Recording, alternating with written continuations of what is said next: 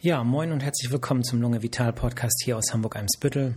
Mein Name ist Jairo Lami und heute geht es mal wieder um ein medizinisches Thema und zwar ein relativ schwieriges. Ähm, das Thema habe ich aber ganz bewusst ausgewählt, äh, weil ich einen Wunsch bekommen habe. Und es ist ja nicht so häufig, dass ich Feedback bekomme. Diesmal war das Feedback von einer Atemtherapeutin, und äh, da ich mich sehr darüber gefreut, äh, lieben Gruß bei dieser Gelegenheit. Ähm, den Namen nenne ich, nenne ich jetzt nicht, weil ich nicht weiß, ob das äh, für euch okay ist, wenn ich Namen nenne. Äh, andererseits einen Vornamen könnte man ja nennen, aber da ich jetzt ganz unsicher bin, ob das gut ist oder nicht, schreibt mir ruhig, ähm, ob ihr, also wenn ihr mir ein Feedback schreibt, schreibt ruhig, ob ich euch zumindest mit Vornamen nennen darf. Auf jeden Fall habe ich ähm, den Wunsch bekommen, äh, Cor pulmonale. Und das ist quasi, äh, ja, man kann sagen, eine chronische Rechtsherzinsuffizienz. Ähm, und ich werde euch äh, versprechen, dass ich es so einfach machen werde wie möglich, aber leider kommt man bei dieser speziellen Materie nicht ohne Fremdwörter aus. Ich werde aber jedes Fremdwort sozusagen auf den Schlag äh, direkt äh, übersetzen für diejenigen, die nicht aus der Medizin kommen, aber trotzdem vielleicht an dem Thema interessiert sind. Insofern versuche ich hier schwere Kost, also sehr schwere Kost, mm, verdaulich zu, mm, zuzubereiten, sodass sie hier häppchenweise am Freitagnachmittag aufgenommen werden kann. Gut, äh, Chorpulmonale. Chor heißt äh, Herz, äh, Pulmonale äh, leitet sich ab, Pulmo ist die Lunge auf Altgriechisch und äh, Chorpulmonal heißt sozusagen das Herz, äh, ähm, ja, das Herz, also so würde ich das jetzt übersetzen.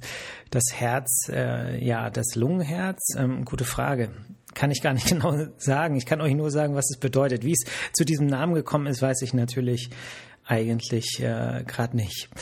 Ja, im Prinzip ist es eine Rechtsherzinsuffizienz. Und jetzt muss man als Nichtmedizinerin oder Nichtmediziner wissen, dass das Herz ähm, zwei Kammern hat und zwei Vorhöfe. Und man muss, äh, um dieses Thema zu verstehen, so ein bisschen was über den Blutkreislauf äh, wissen. Und deswegen äh, erkläre ich das jetzt einfach mal. Man muss sich mal vorstellen, der Körper, also ein Kreislauf, der fängt ja irgendwo an. Und ich fange jetzt einfach mal an der Stelle an, wo das Blut zum Herzen zurückführt über die beiden Hohlvenen und das und dieses sauerstoffarme Blut, das der ganze Sauerstoff ist ja sozusagen verbraucht worden vom Körper. Und dieses sauerstoffarme Blut fließt jetzt über zwei Zugänge in den äh, rechten Vorhof. Ja, der rechte Vorhof, dort fließt das Blut sozusagen äh, durch und äh, an den äh, rechten Vorhof schließt sich jetzt die rechte Herzkammer an. Na, dazwischen ist eine Herzklappe, ähm, das ist die äh, Trikospidalklappe. Also heißt die einfach, ähm, weil die drei Segel hat.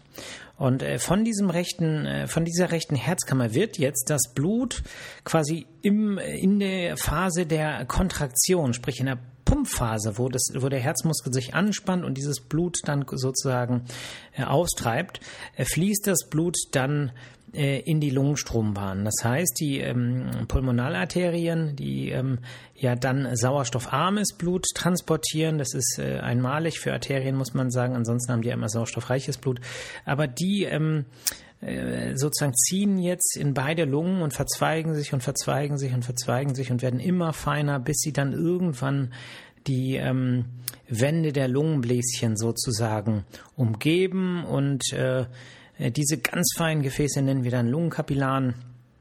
Und da wird dann letztlich der Sauerstoff durch die Atmung, wie die Atmung funktioniert, habe ich ja schon ein paar Mal erklärt, mache ich aber gerne nochmal, wenn jemand das nochmal vertieft haben möchte.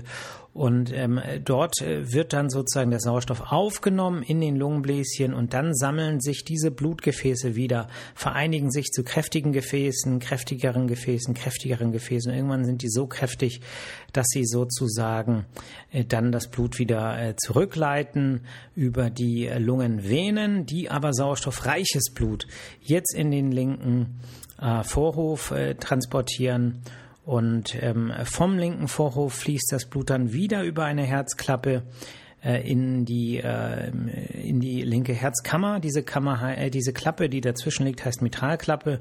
Und äh, von äh, der linken Herzkammer wird das Blut dann wieder äh, durch die äh, sozusagen äh, Aortenklappe, so heißt die, äh, die Klappe, weil sie die Hauptschlagader, die heißt nämlich Aorta, von der linken Herzkammer trennt, ja. Das heißt, ähm, und, und von dort geht's dann wieder in den ganzen Körper, die Blutgefäße erreichen alle Organe, teilen sich wieder, dort wird dann äh, Sauerstoff abgegeben, kann man sagen, Kohlendioxid aufgenommen und dann sammelt sich das Ganze und dann geht das Ganze von vorne los. Ne? Ich wiederhole nochmal, Wiederholung ist ja immer das Rückgrat des Lernens. Ähm, sauerstoffarmes Blut fließt in den äh, linken Vorhof über die obere und untere Hohlvene. Von dort geht es dann durch die Trikospidalklappe in den linken, äh, Entschuldigung, in den rechten, in die rechte Herzkammer. Kammer heißt Ventrikel auf Schlau, sage ich jetzt einfach mal. Und von dort geht es dann in die Lungenstrombahn. Dazwischen liegt auch eine Kammer, habe ich eben gar nicht äh, Klappe, da, das habe ich eben gar nicht erwähnt. Das ist die ähm, Pulmonalklappe. Und äh, da äh, sozusagen dann verzweigt sich das Ganze über die Lungenstrombahn, Sauerstoff äh, wird sozusagen aufgenommen und das ganze Blut fließt dann über die Lungenvenen wieder zurück in den linken Vorhof und von dem linken Vorhof dann durch die Mitralklappe in die linke Kammer, von der linken Kammer dann durch die ähm, Aortenklappe in die Aorta und damit sozusagen wird der Körper dann von dort aus mit dem sauerstoffreichen Blut versorgt. So, jetzt ist ja das Thema heute das Chor pulmonale. Das bedeutet, es dreht sich eigentlich mehr oder weniger um die rechte Herzkammer. Weil vereinfacht gesagt kann man sagen, Chor pulmonale ist der Zustand, wenn ein äh, wenn sozusagen die äh, rechte Herzkammer schwächelt. Ja, was dann passiert, das werde ich in der heutigen Folge ein bisschen näher erklären. Und ähm, wie sozusagen das dann aussieht, kann man sich so vorstellen, dass die äh, rechte Herzkammer, die ist ja insgesamt schwächer gebaut, schwächer ausgestattet mit Muskulatur als die linke Kammer, weil einfach die äh, Drücke, die Blutdrücke in den Lungengefäßen deutlich niedriger sind als die systemischen im Kreislauf. Ich glaube, viele von euch wissen, dass äh, so ein typischer Blutdruckwert im, Herz, im, im Kreislaufsystem im Körper, das, was man so beim Arzt mit so einer Manschette äh, am Arm misst, äh, da sind äh, so Normwerte so um die 120 zu 80. MMHG ist die ähm, Einheit, mit der das äh, bestimmt wird, äh, mit der das sozusagen angegeben wird, meine ich. Und in den Lungengefäßen ist der Druck viel, viel kleiner, nämlich im Mittel so kann man sagen, 10 bis ja, 10 Millimeter Hg im Mittel. Ähm, systolisch kann er bis 30 hochgehen, also zwischen 15 und 30, diastolisch zwischen 5 und 15 und im Mittel ist er dann sozusagen äh, da irgendwo zwischen. Und ähm, jetzt ist es so, dass äh, die ähm, der der äh, dass der Druck dort steigen kann in Blutgefäßen. Und äh, wenn der Blutdruck in den Lungengefäßen steigt, aus welchen Gründen, das werde ich gleich erklären, dann muss diese rechte Herzkammer, die ja ohnehin schwächer ist als die linke, mit diesem Druck erstmal klarkommen. Und ähm, die Anpassvorgänge sind sozusagen, es pumpt jetzt dauerhaft gegen einen erhöhten Druck. Und wie das so ist mit Muskeln, die werden ähm, dann häufig erstmal kräftiger. Und ähm, die Anpassung gelingt aber meistens nicht in dem Maß, wie das äh, sozusagen ähm, erforderlich ist und dann wird der Muskel sozusagen der linke, die linke Herzkammer erweitert sich dann. Ne? Das heißt, beides ist möglich. Sie kann kräftiger werden und ihre Aufgabe nicht mehr erfüllen oder sie kann quasi ausleiern. So ähnlich kann man sich das vorstellen. Wir nennen das Dilatation, Erweiterung äh, der rechten äh, Herzkammer. Und ähm, das bedeutet vereinfacht gesagt, sind es ähm, äh, bei dieser chronischen Form sind es ähm, Druckprobleme, also Druckerhöhung im Bereich äh, des Lungenkreislaufes und da gibt es halt ganz viel, verschiedene Ursachen, äh, wie das äh, sein kann, dass der Blutdruck in den Lungengefäßen sich erhöht. Und da gibt es häufigere Ursachen und seltenere Ursachen. Ähm, und ich möchte einfach mal anders als das sozusagen klassifiziert ist mit den häufigen Ursachen anfangen. Ähm, nämlich eine ganz häufige Ursache ist äh, eine Herzerkrankung der linken Herzkammer. Ja, und äh, das muss man sich so vorstellen, wenn die linke Herzkammer schwächelt, ja, zum Beispiel, weil auch dort noch ganz häufige Ursache ist, dass der Blutdruck zu hoch ist, dann aber der, der dem sozusagen nachgeschaltet ist, nämlich im großen Kreislauf. Wenn dieser Blutdruck hoch ist, dann muss das linke Herz, die linke Herzkammer dagegen arbeiten. Das kann sie eine Weile ganz gut, besser als das rechte Herz. Hm, aber irgendwann kann auch die linke Herzkammer zu kräftig werden oder das Ganze nicht mehr schaffen und äh, dann gibt es eben äh, Probleme. Dann, kommt sozusagen mehr Blut zur linken Herzkammer ähm, geflossen, als diese in dem Moment wegpumpen kann und da gibt es einen Rückstau. Und was ist vorgeschaltet vor die linke Herzkammer? Ganz genau der linke Vorhof. Aber was ist vor dem linken Vorhof äh, vorgeschaltet? Ganz genau die Lunge. Und wenn es jetzt einen Stau gibt, dann staut sich das Rück über den linken Vorhof bis in die Lungengefäße. Und in den Lungengefäßen sucht, sucht sich sozusagen das Blut auch durch den Druck so ein bisschen seinen Weg. Und wenn das ganz schlimm ist, dann kann es dazu kommen, dass quasi Wasser aus den Blutgefäßen der Lunge ausgepresst wird und sich im Lungengewebe äh, ansammelt. Und dann sprechen wir von einem äh, Lungenödem, wenn das sehr, sehr stark ist. Und wenn es nicht so stark ist, sprechen wir von einer Lungenstauung und dann kann das zum Beispiel Husten machen. Das heißt, es, man kann Husten bekommen, weil die linke Herzkammer schwächelt. Und typisch für diesen Husten ist es, ähm, dass der besonders im Liegen stark wird, weil im Liegen ist sozusagen das Blut, was zum Herzen zurückfließt, zum Beispiel aus den Beinen und so weiter, noch viel mehr. Und in solchen Fällen ist es dann häufig trockener Husten, der im Liegen stärker wird, ein Hinweis auf, äh, dass ähm, auf, auf eine Linksherzschwäche. Ne? Aber der Rückstau geht ja weiter. Wir sprechen ja eigentlich über die rechte Herzkammer und äh, dieser Rückstau geht jetzt so weit, dass sozusagen in den Blutgefäßen der Druck einfach so stark ist, dass auch die rechte Herzkammer darunter leidet. Ne? Und wenn beide Herzkammern von so einer Schwäche betroffen sind, wie das sein kann, dann sprechen wir von einer biventrikulären Herzinsuffizienz, also einer Herzschwäche, die beide Herzkammern äh, quasi mit betrifft. So, und diese sekundären Herzerkrankungen, aber auch Klappenerkrankungen, ne? die Klappen sind ja quasi die Ventile, die den Blutstrom lenken sollen im Prinzip, weil das Herz ja eigentlich so eine primitive Pumpe ist, aber wohin das Herz dann fließt, das entscheiden letztlich die Klappen mit. Und wenn so eine Klappe nicht so gut funktioniert, weil sie nicht so gut schließt oder weil sie sich nicht so gut öffnet, auch dann gibt es Schwankungen, was den Blutfluss angeht oder was die Drücke angeht. Und auch das kann dazu führen, äh, dass äh, sozusagen die, äh, der, der rechte, ähm, die rechte Herzkammer äh, dann stärker belastet ist. Ne? Wenn also die Klappe zwischen der ähm, zum Beispiel zwischen der rechten Herzkammer und den Lungengefäßen, wenn die schwächelt, wenn das Blut sozusagen zurückströmt, dann ist sozusagen die rechte Herzkammer immer mehr mit Volumen äh, sozusagen betroffen. Das heißt, das, sie pumpt es weg und das Volumen kommt zurück und dadurch muss das Herz eben mehr arbeiten und da kann es dann über Jahre eben dann zu einem ja zu einer Schwäche kommen und äh, das rechte Herz schafft es dann nicht mehr. Was passiert dann überhaupt, wenn das äh, rechte Herz es nicht schafft? Dann gibt es einen Rückstau vom rechten Herzen, ja. Und ihr erinnert euch an die, an die äh, Erklärung am Anfang. Das Blut kommt ja von der oberen und der unteren Körperhälfte zurückgeflossen. Und wenn es jetzt einen Rückstau gibt, weil die rechte Herzkammer das nicht mehr schafft, dann staut es sich zurück. Und typischerweise staut es sich zum Beispiel in die Beinvenen und da kann dann aus den Beinvenen äh, durch den äh, Druck Wasser ausgepresst werden aus den Blutgefäßen und man kriegt plötzlich Wassereinlagerung in den Beinen. Ne? Unterscheiden kann man das zum Beispiel von einer Thrombose, äh, Thrombose, habe ich jetzt gerade ganz komisch betont, ähm, dadurch, dass ähm, dass es dann in der Regel beidseitig auftritt. Ne? Eine Thrombose auf beiden Seiten gibt es auch, aber ist seltener als eine äh, einseitige Thrombose.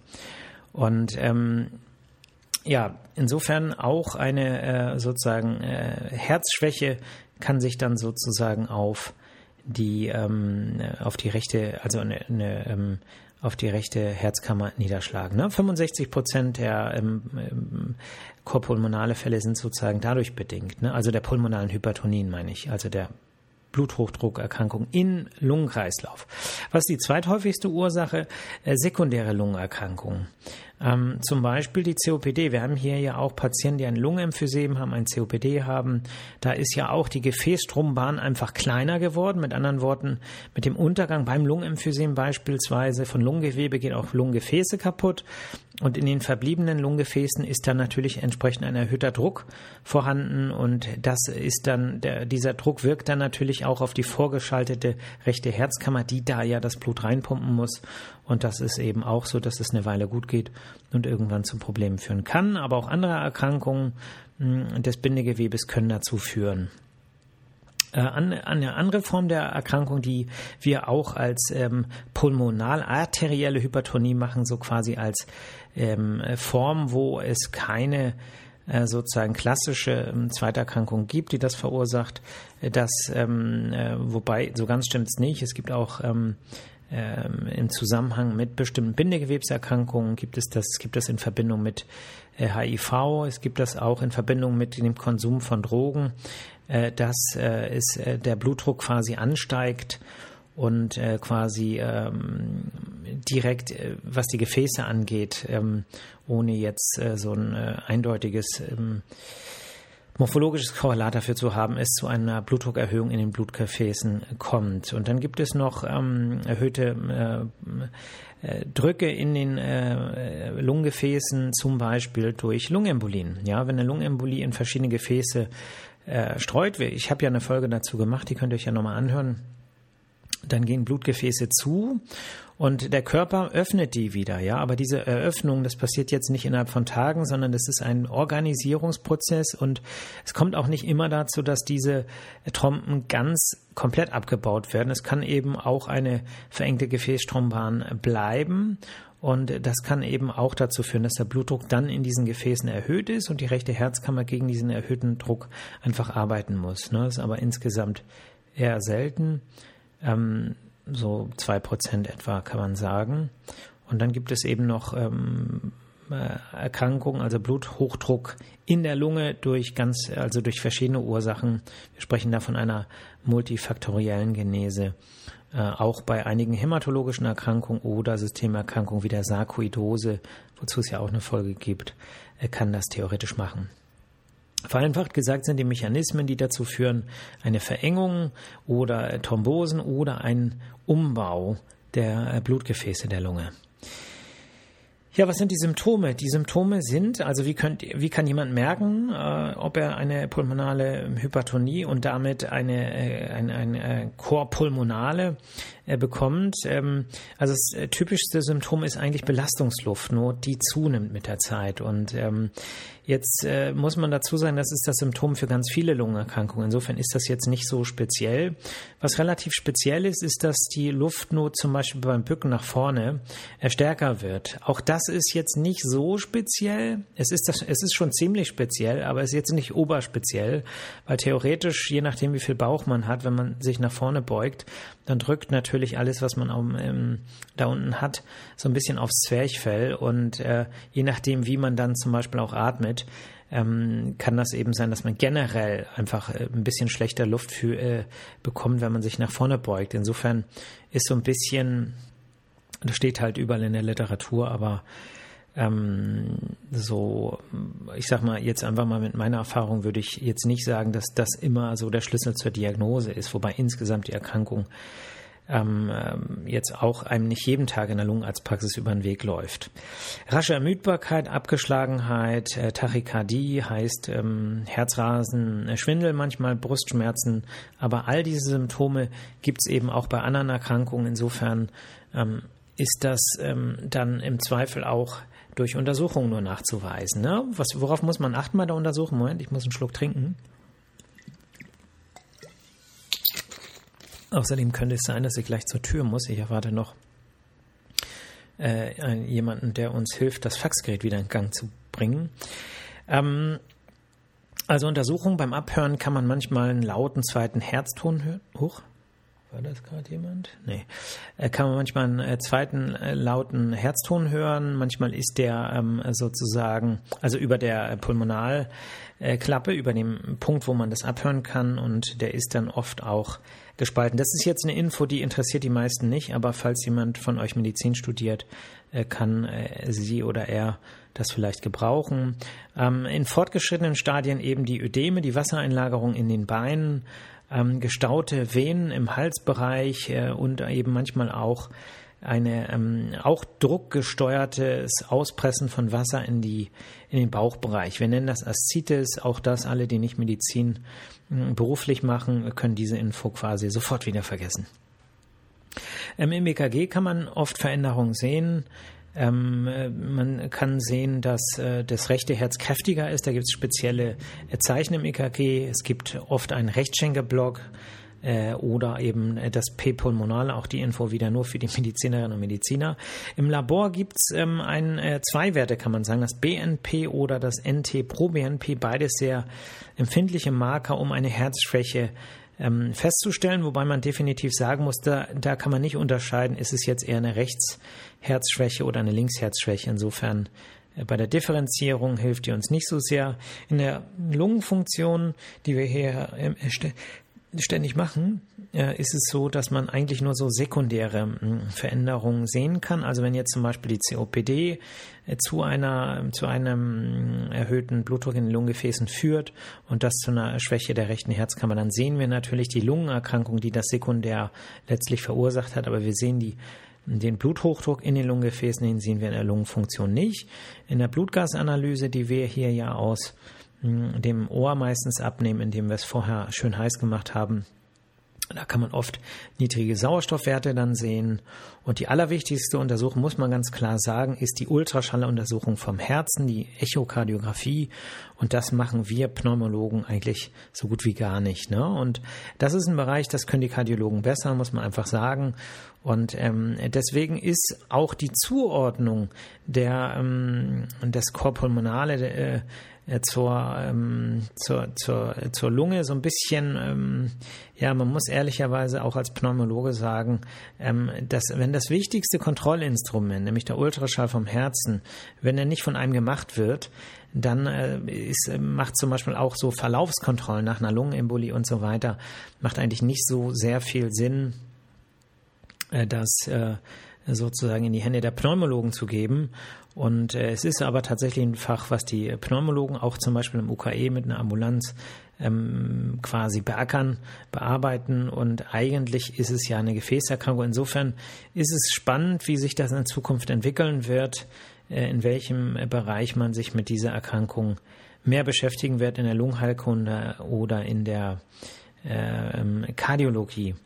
Und aber in der, in der, im Ultraschall vom Herzen kann man dann zum Beispiel sehen, wie kräftig ist jetzt die rechte Herzkammer, wie weit ist sie. Ne? Ist sie vergrößert, dann ist das immer schon so verdächtig auf ähm, eine äh, pulmonale Hypertonie. Und dann kann man die Drücke äh, bei einer ähm, Klappenschwäche der ähm, ja, Trikuspidalklappe kann man sozusagen da auch äh, und, und der, der Mitralklappe vor allem kann man da auch die Drücke entsprechend ähm, abschätzen. Da gibt es Methoden, da ich das nicht mache. Äh, ich habe mal einen Herzecho-Kurs gemacht, aber in der Regel, äh, was heißt in der Regel, ich mache es nicht. Ähm, und das, äh, da gibt es ja auch gute Kardiologen, die das jeden Tag ständig machen. Und in der Medizin gilt, gilt die Devise, die, diejenigen, die etwas oft machen, die machen es gut. Ne?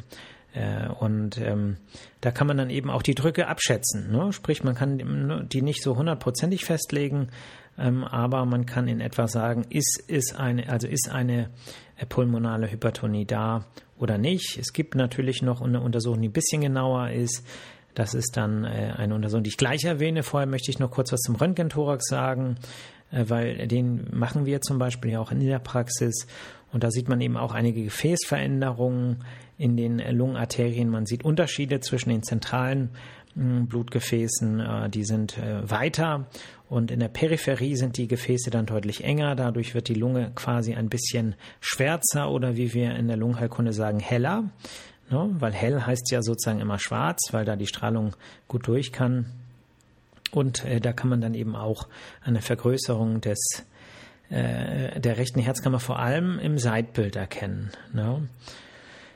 Gut, eine Computertomographie des Brustkorbs ist äh, für die Untersuchung ähm, zur, zur Klärung sekundärer Ursachen, was Lungenembolien angeht, aber auch was äh, Lungengewebeerkrankungen äh, oder Emphysem angeht. Äh, das kann man dann im CT ganz gut sehen und die genaueste Messmethode ist sozusagen der sogenannte Rechtsherzkatheter. Warum heißt der Rechtsherzkatheter?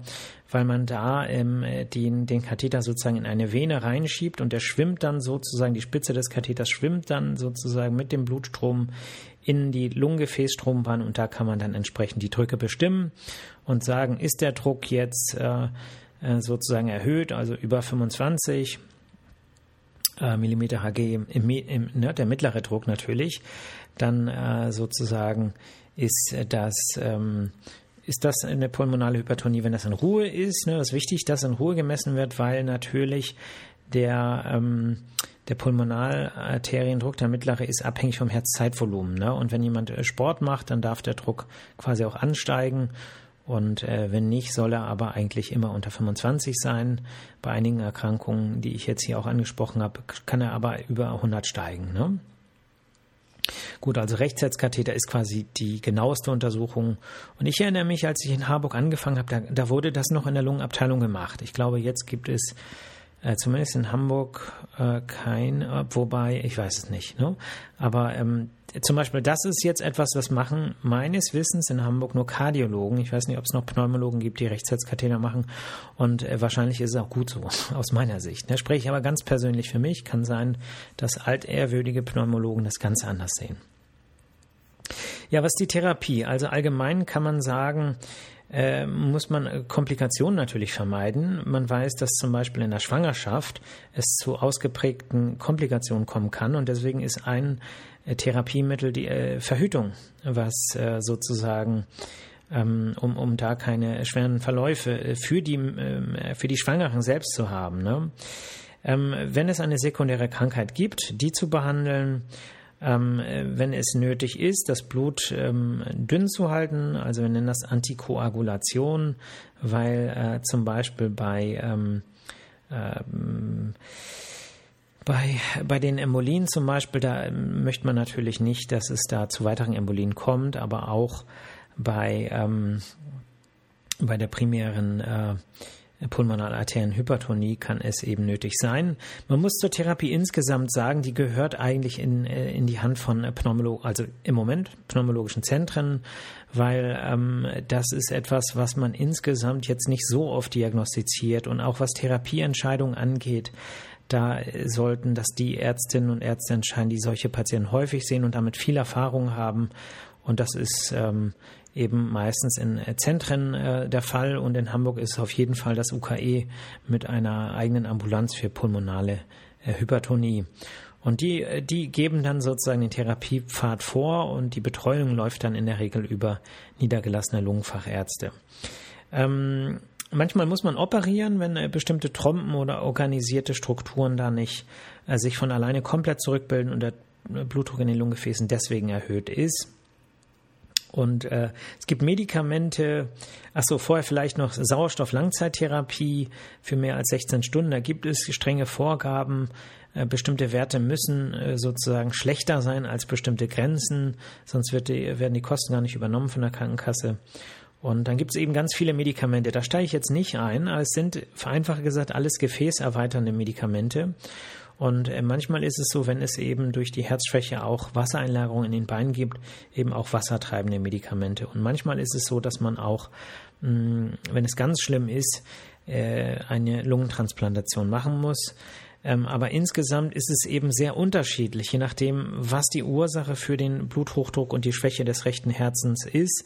Davon ist es abhängig, wie die Prognose ist und deswegen ähm, nenne ich jetzt hier auch keine Zahlen, weil äh, vielleicht der eine oder andere oder die eine oder andere sich völlig ähm, umsonst Sorgen macht. Äh, wichtig ist nur, dass man äh, sozusagen, wenn das äh, der Fall ist, dass man es eben regelmäßig äh, kontrollieren lässt. Und das ist am, in Hamburg am besten in der pneumologischen Ambulanz im UKE der Fall. Das ist mein Tipp, ist auch meine persönliche Meinung. Und damit bin ich, ach so, vielleicht noch eine Sache, das Korpulmonale, da unterscheidet man zwischen dem chronischen und dem akuten. Das chronische ist das, was wir jetzt heute gemacht haben. Das akute Korpulmonale ist eigentlich das mit einer akuten Lungenembolie. Und da würde ich jetzt einfach mal auf meine Folge äh, von der Lungenembolie verweisen. Und damit würde ich diesen Exkurs in den Grenzbereich der Pneumologie und Kardiologie hiermit beenden und würde mich demnächst nach Erledigung einiger Aufgaben in das Wochenende verabschieden. Ich freue mich, dass ihr mir zugehört habt. Ich hoffe, es sind noch alle dran. Der Stoff ist wirklich schwierig, aber mh, mm, es ist immer wieder interessant, auch mal zu sehen, dass ähm, Pneumologie eben nicht nur heißt Asthma und COPD, sondern es eben noch eine ganze Menge anderer Krankheiten gibt, die wir natürlich auch alle auf dem Schirm haben müssen, damit man jetzt nicht äh, alle Patienten nach dem Schema X behandelt, sondern eben auch ständig up-to-date ist. Und ich hoffe, dass euch äh, der Podcast in dieser Hinsicht auch weiter bestärkt. Ich hoffe, ihr habt alle ein schönes Wochenende. Das Wetter ist ja super. Genießt es, seid gut zu euch, seid gut zu anderen. Ähm, dann ist man auch gut zu euch und ähm, die, äh, ne, die Reflexion, ich meine, ihr kennt das ja, ich sage das ja jedes Mal, aber die Reflexion ähm, dessen, de, wenn man Gutes tut, die ist ja doppelt so groß wie das, was ihr aussendet und insofern ähm, profitiert ihr auch davon. Das bedeutet auch Menschen, die vielleicht eigennützig sind und sagen, nix da, ich will nur gut zu mir sein, auch die haben mehr davon, wenn sie auch gut zu anderen sind. Ich sage immer, wer Glück gibt, der kriegt auch Glück und zwar doppelt. Ja, insofern lasst es euch gut gehen, lasst es aber auch anderen gut gehen. Hakuna Matata und ihr hört mich nächste Woche Freitag wieder. Jo, bis dann. Ciao, ciao.